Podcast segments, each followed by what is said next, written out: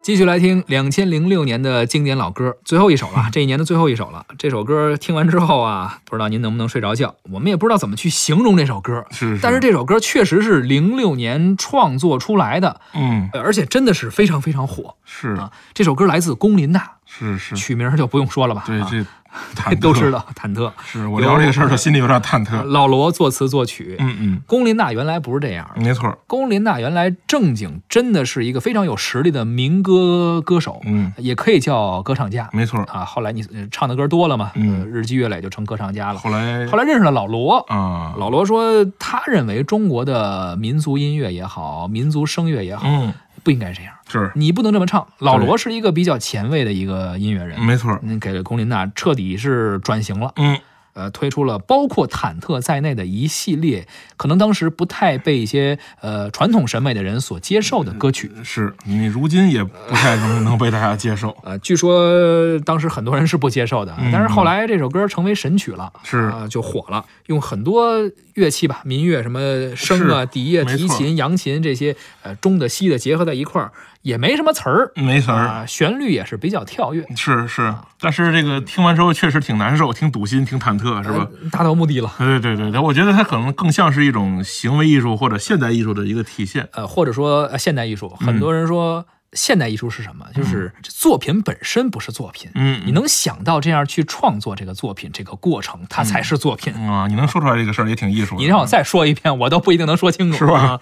其实《忐忑》这首歌啊，零六年创作出来并没什么动静。嗯二零一零年的时候，当时龚琳娜呢是在音乐会上演唱了这首歌，中央电视台还播出了。是啊播完之后呢，很多互联网啊也进行一些转发呀、等等啊。是王菲弄的吧？呃但是不，当时还并没有太火。啊，在一零年三月份的时候，龚琳娜也是进行一个就是民乐讲堂的这样一个示范吧，啊也是演了这首歌，哎有一点动静，观众反响不是那么大。直到一零年六月份的时候，这互联网的力量啊，你不得不说啊，嗯哎，在网上转发了。没错儿，哎，网友这么一转发，马上爆了，点击量暴增。人说还能这样唱就是歌啊？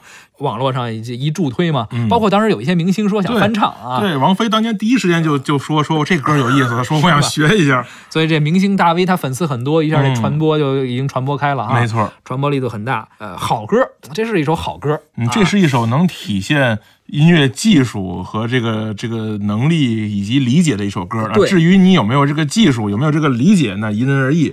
呃，歌是好歌，是但是呢，叫什么来着？好经也容易被念歪。有一些人呀，这好歌不好用，这歌曾经被封杀过，你嗯，知道吗没。错儿。当时 挺奇怪的，他不是在文艺圈被封杀的，嗯在体育圈被封杀的。为什么呢？当时中国这篮球比赛、啊 CBA，、呃很多球员罚篮的时候啊，有些人拿那个挥舞那个什么充气的棒、啊干扰对方、啊罚篮，还放这歌啊包括对你，比如你运球的时候，你有你一个节我奏，懂了，我打懂球了。的人，啊你，放这歌的运动员说，我这找不着节奏了。是是是是， 于是啊，篮协发一通知，明确规定说，一些赛区频繁出现这现场主持人 DJ 放《忐忑》这首歌的情况，啊以后不许放了。是是是，这这个现场 DJ 挺有意思的。对，说这属于是违反了相关的规定，嗯不让放嗯，被封杀了。所以看来忐这忑个歌这首确实是有能力、有能量，对是吧？？彻底告别 CBA 的赛场。嗯啊歌是好歌，看你怎么用。是是是，来听一下吧，忐忑不能光我们俩人说的这么忐是是是忑啊是，你也得跟我们一块儿听听。没错儿。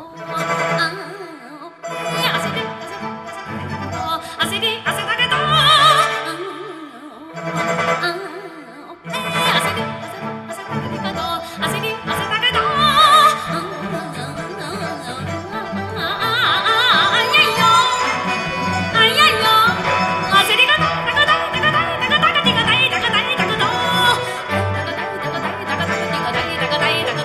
呀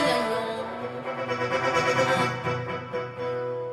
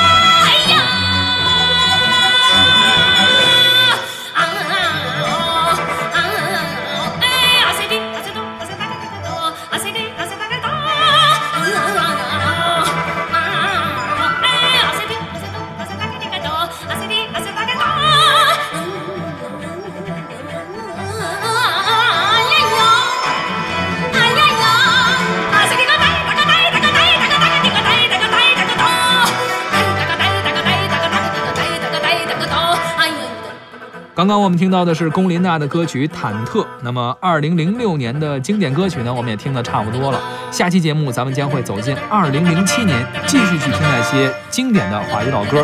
主持人李晓东、胡克飞，感谢您的收听，咱们下期再会。再会。